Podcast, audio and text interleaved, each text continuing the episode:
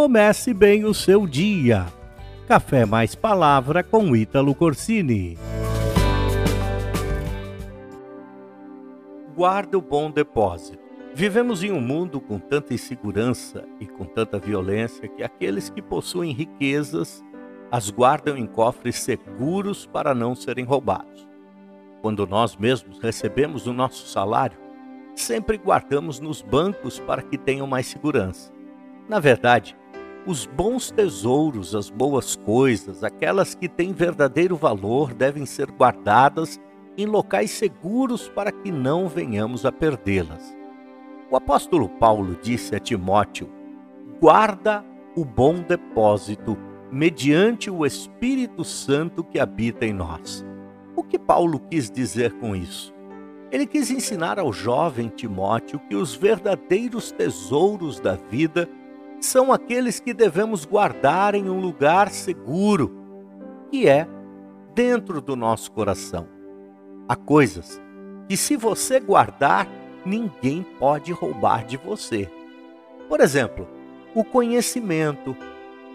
Podem retirar tudo de você, mas o seu conhecimento, aquele conhecimento que você conquistou durante a sua vida, ninguém pode roubar.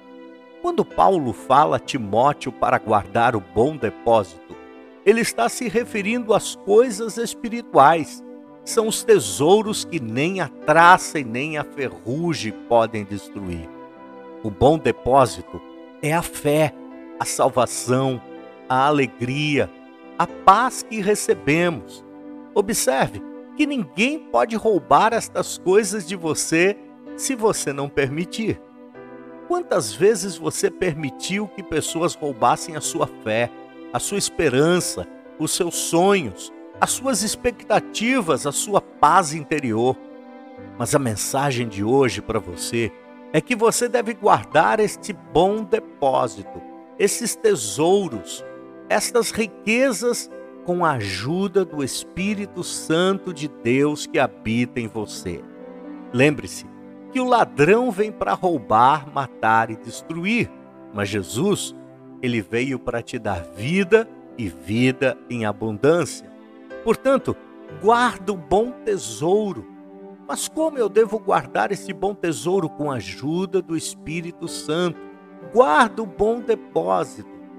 O grande problema é que quase sempre guardamos juntamente com o bom depósito coisas ruins, que não têm valor, que desvalorizam o teu tesouro. As pessoas guardam rancor, ódio, ressentimento, vingança dentro dos seus corações. Mas a mensagem para você de hoje é que você guarde o bom depósito, as boas coisas, aquilo que vale a pena guardar. Não seja um acumulador de coisas ruins. Não deixe ninguém roubar o melhor da sua vida em um versículo antes, o apóstolo Paulo disse assim: Por essa causa também sofro, mas não me envergonho, porque sei em quem tenho crido e estou bem certo de que Ele é poderoso para guardar o meu depósito até aquele dia. Ele está dizendo que não é fácil manter guardado as riquezas espirituais que ele recebeu há sofrimentos, há lutas, há necessidade de esforço e vigilância. Mas ele diz também que há alguém que é poderoso para guardar o depósito em segurança até o dia em que ele seria chamado. Este não é outro senão o Deus Todo-Poderoso, que através do seu Espírito Santo nos ajuda a guardar o bom depósito. Guarde o teu bom depósito. Comece bem o seu dia hoje, guardando o teu bom depósito. Não deixe que o ladrão espiritual roube aquilo que você conquistou até agora. Não permita que ele roube as riquezas que Deus entregou nas tuas mãos. Guarde a sua fé, a sua esperança, a sua salvação. Guarde os seus sonhos, a sua paz e a sua alegria de viver.